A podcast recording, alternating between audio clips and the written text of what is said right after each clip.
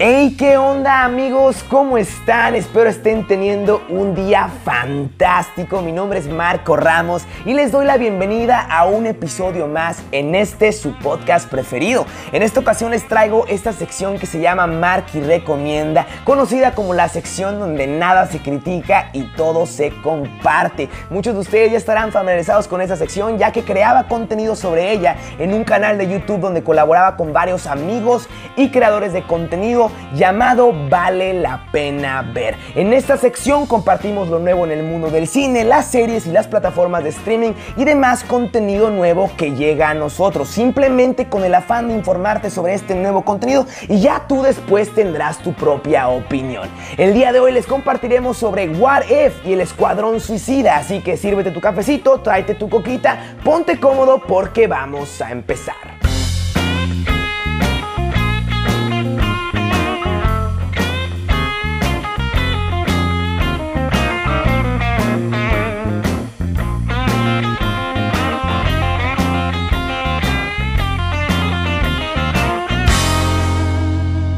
Y bueno amigos, es momento de dar comienzo a este episodio hablando sobre What If, esta serie animada que llegó a la plataforma de Disney Plus el 11 de agosto y que capturó la atención de muchas personas. A mí personalmente me generaron una infinidad de expectativas, las imágenes, los trailers, inclusive los Hot Toys que próximamente estarán en tiendas, pusieron mis expectativas por los cielos debido a esta interesante propuesta de parte de Marvel. Esta te plantea la premisa de que existen varios universos con narrativas paralelas a la historia principal, donde Steve Rogers es Capitán América, donde Iron Man es Tony Stark, dando esta especie de giro de 180 grados a todo este universo que ya conocemos, narrándote estos otros mundos de la mano de un guía llamado El Vigilante, quien te plantea esta pregunta, ¿qué pasaría si? Esta serie animada usa los eventos sucedidos en la serie de Loki para explicar el multiverso y cómo todas estas historias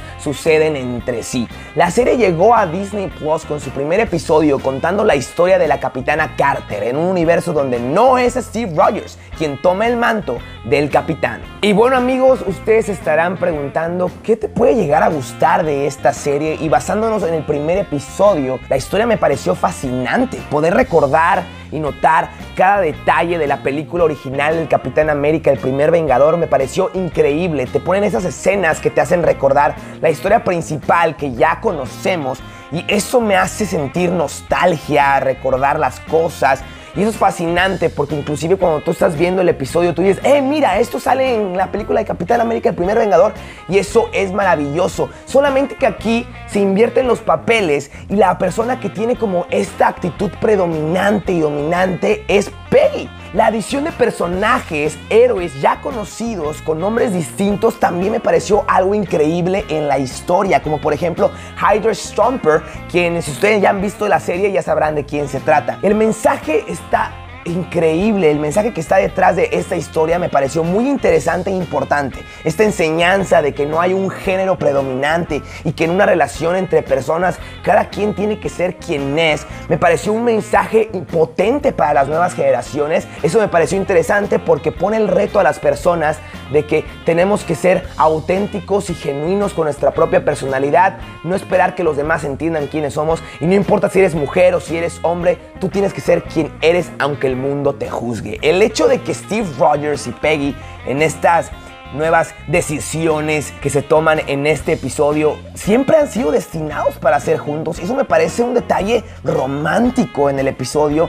Me parece un detalle importante de que no importa el universo, de alguna u otra forma siempre nos vamos a encontrar. Y lo narran muy bien en este episodio. Así que ya sabes, si estás interesado en ver esta serie de What If, la podrás encontrar en la plataforma de Disney Plus, donde cada semana se estarán subiendo episodios todos los miércoles. No te la puedes perder perder. Amigos, vamos a hacer una pequeña pausa para compartirles que este podcast y todo mi contenido está patrocinado por Nextia 360, una empresa que se dedica a la impresión 3D y que hace diferentes modelos dependiendo el interés y función que el cliente pida, con fines decorativos, de uso o para promover tu negocio. Tienen una variedad de modelos ya listos para imprimir o puedes pedirles un modelo de preferencia del cual tú tengas ya a la mano. Si están interesados en llevar sus gustos ideas o negocios a un nuevo nivel, Nexia 360 provides solutions. Ahora es momento de compartirles esta película que llegó a las pantallas grandes la semana pasada y que generó un boom completo. En Rotten Tomatoes la película se encuentra con el 91% de puntaje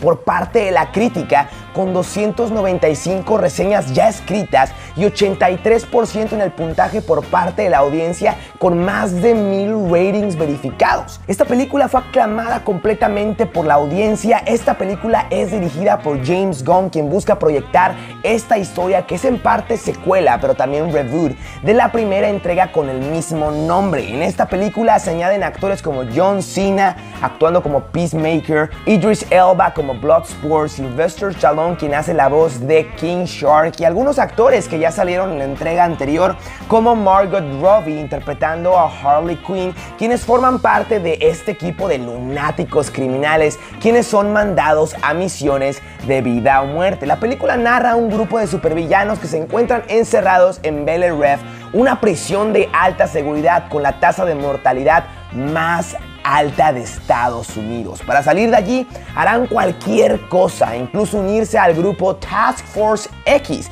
dedicado a llevar a cabo misiones suicidas bajo las órdenes de Amanda Waller.